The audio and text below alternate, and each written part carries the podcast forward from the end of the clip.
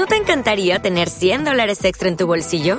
Haz que un experto bilingüe de TurboTax declare tus impuestos para el 31 de marzo y obtén 100 dólares de vuelta al instante. Porque no importa cuáles hayan sido tus logros del año pasado, TurboTax hace que cuenten. Obtén 100 dólares de vuelta y tus impuestos con 100% de precisión, solo con Intuit TurboTax. Debes declarar para el 31 de marzo. Crédito solo aplicable al costo de la presentación federal con TurboTax Full Service. Oferta sujeta a cambios o cancelación en cualquier momento. Nos adaptamos a tus oídos. No es radio. Esto es Podcast Border.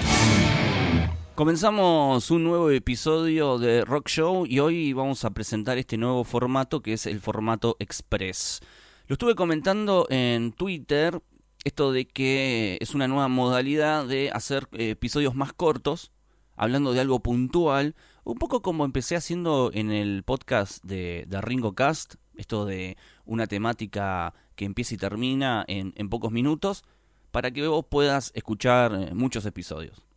Y aparte porque me gusta un poco más esto de no dar tanto detalle, de no tanta, tanta, tanto análisis, no tanta crítica, tanto, tanto, tanto, ¿no? Tanto de mucho que hacemos. Pero bueno, hoy pensaba un poco esto de de las canciones de McCartney que siempre le va sacando el polvo y las va utilizando a lo largo de su carrera, ¿no? Tantas canciones. Y la primera época solista, creo que es la época donde más canciones tenía.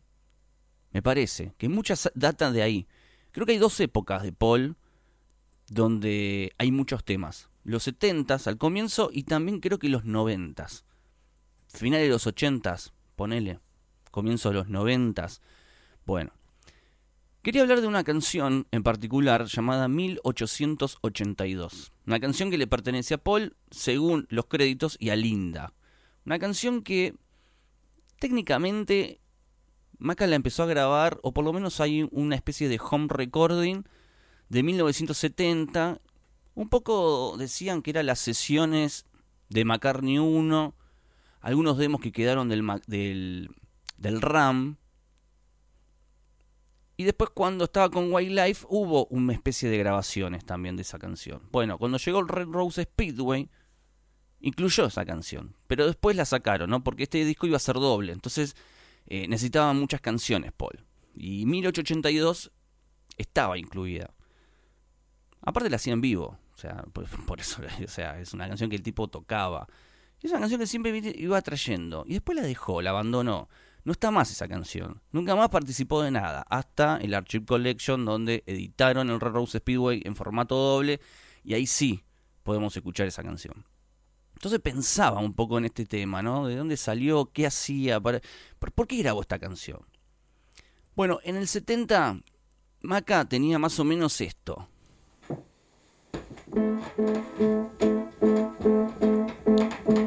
Good morning.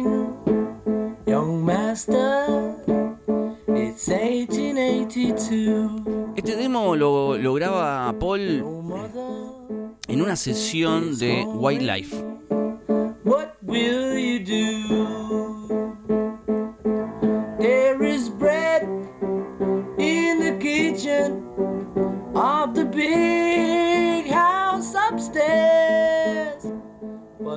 Según la data, esto está grabado en su casa de Londres, en St. Good, en la calle Cavendish.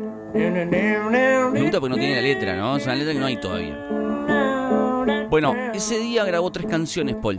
Una es esta, 1882, Dear Friend y Womankind, canción que la incluyeron en el Archive Collection de McCartney 1. Don't do it, young man. Your mother is calling. A mí me gusta esta, esta búsqueda, siempre me gustó esto de escuchar los demos, ¿no? De cómo Paul iba buscando la canción. Canción que después no la usó. Pero le pone todo el esmero, ¿viste? Como si después la, la utilizara más adelante.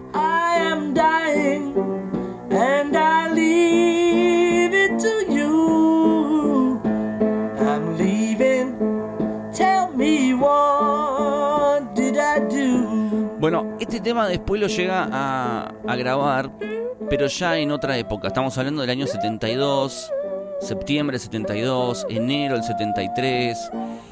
Un tema que lo, lo fue buscando, ¿no?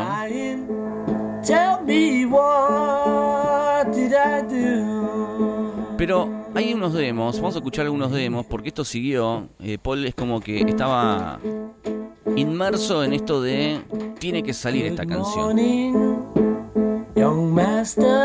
Hay varios demos, este es uno, después tengo otro, tengo este, miren. Este me gusta. Morning, young master. It's 1882. Your mother is hungry. Tu madre tiene hambre. Bueno, e- está buena la letra. La letra habla de una especie de empobrecimiento, hambruna que hubo en Londres en 1882. Muchos grupos hablaron de, de ese año. Hay unas bandas de heavy metal que hablan de ese año también. Bueno, en ese año todo el mundo tenía hambre, ¿sí? Había una, una especie de falta de comida y un chico que vivía con su madre se entera de que en, en el piso de arriba hay un señor que tenía un pedazo de pan. Entonces el pibe va y lo roba, ¿no? Para dárselo de comer a su madre. Y después este chico sufre las consecuencias, ¿no? El vecino lo agarra. Bueno, esa es la historia que cuenta Paul, ¿no? Hay como una especie de diálogo también que no se nota, que eso también fue algo bastante criticado a la hora de, de plasmar la canción. Y en ese momento también los que escucharon el tema dijeron, y no se nota muy bien los diálogos. Es cierto, no se nota bien los diálogos. As I'm leaving, tell me what did I do? Bueno, este tema después lo graba y lo mezcla, ¿sí? Y ese día mezcla dos canciones que, o casualidad, después no están en Rose Speedway. Y una es Just Streets, una de las tantas canciones que hizo ese día.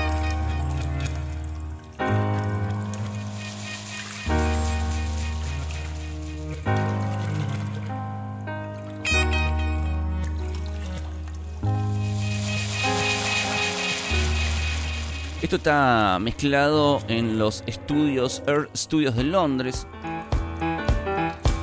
El tema instrumental y 1882.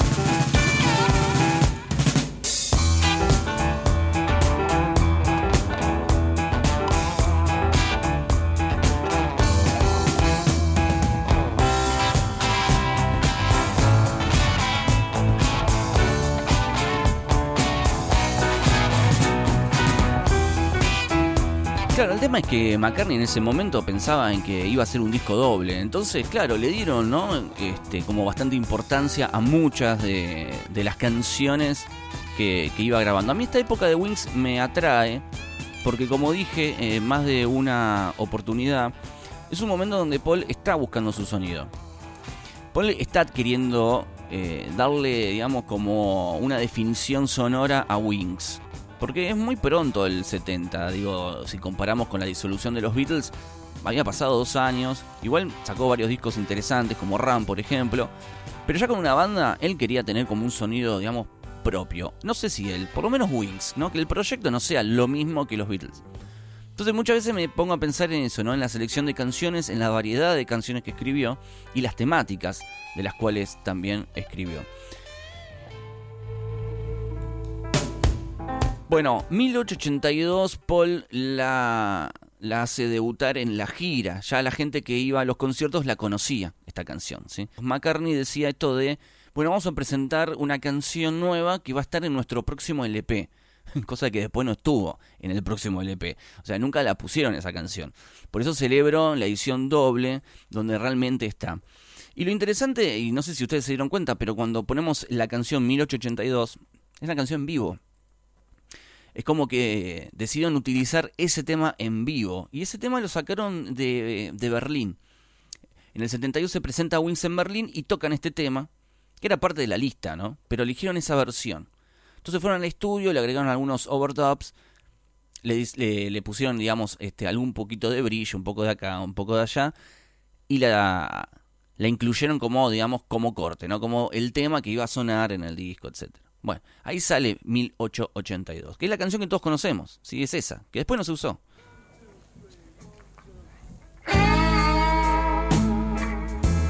Una canción densa, encima la, que, la que incorporaron dura como 6 minutos, ¿no? Un tema larguísimo. Good morning, young master. It's 1882,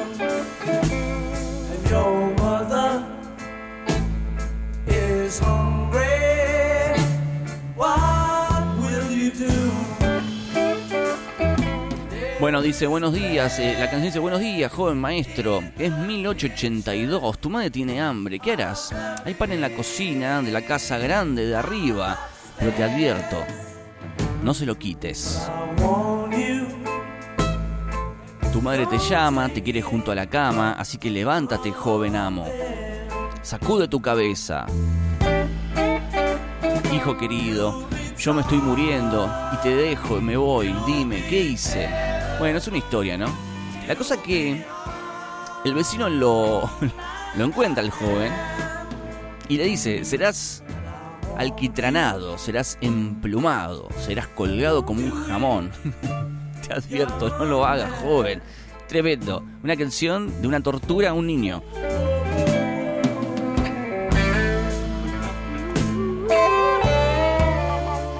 Es rara la, forma en que escribe. Yo no me quiero meter en la forma de componer, ¿sí? De, esta canción. Pero es raro cómo va definiendo esta situación. Porque es como decir, por ejemplo, estarás bien, serás elegante. ¿Qué tiene que ver, no? Porque van mencionando como eh, palabras así, ¿no? Serás alquitranado, serás emplumado.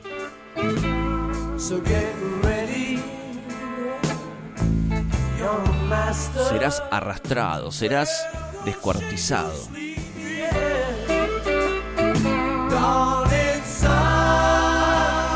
Bueno, esta es una de las primeras veces que presenta Paul esta canción, ¿no? En la gira de Wings Over Europe.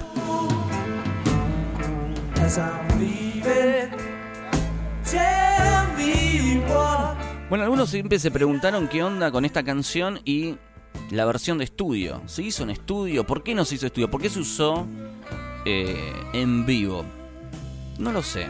No sé por qué hicieron eso. Pero sí existe la versión de estudio. Mucho tiempo estuvo como inédita la, la versión de estudio. Que tranquilamente la podían haber utilizado en este disco de Red Rose. Pero no lo hicieron. Y es una cosa de la verdad que a mí siempre me llamó la atención, ¿no? Porque en esa época, un tipo por ahí que hacía esas cosas era Frank Zappa, ¿no? Frank Zappa era un hombre que metía, ponerle tres, cuatro canciones de estudio y otras dos o tres de en vivo. Hacía esa mezcla. Yo creo que Paul en algún punto también quiso meterse por ese lado. Puede ser, ¿eh? Bueno, la canción, la versión en estudio de 1882, la tengo por ahí. Vamos a escucharla, vamos a ponerla, vamos a poner esa versión.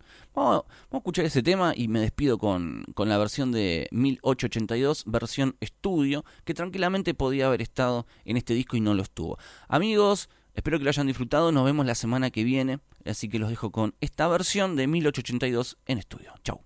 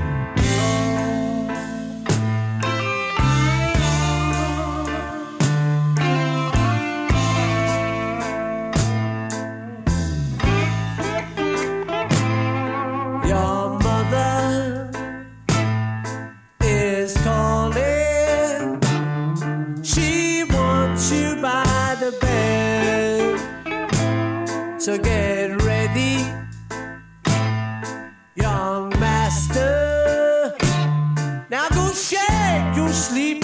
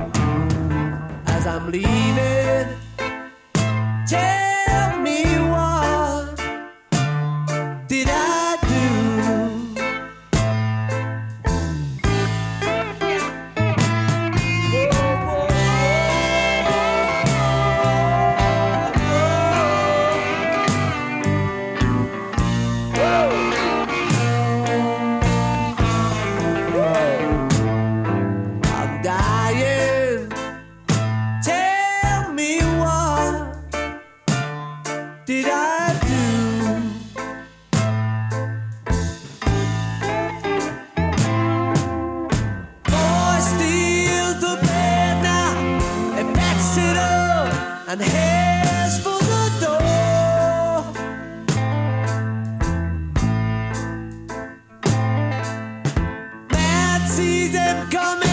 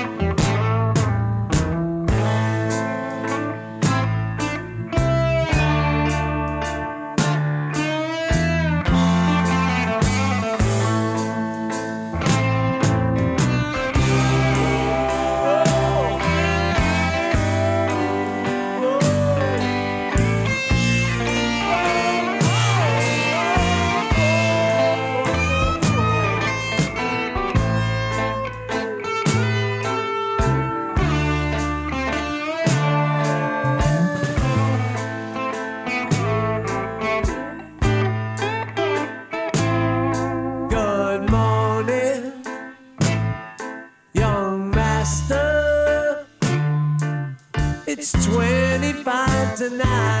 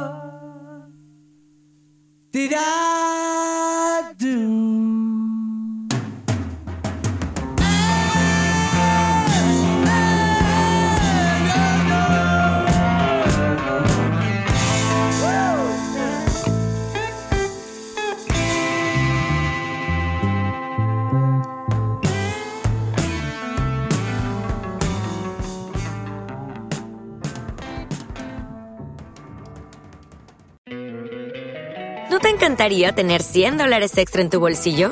Haz que un experto bilingüe de TurboTax declare tus impuestos para el 31 de marzo y obtén 100 dólares de vuelta al instante.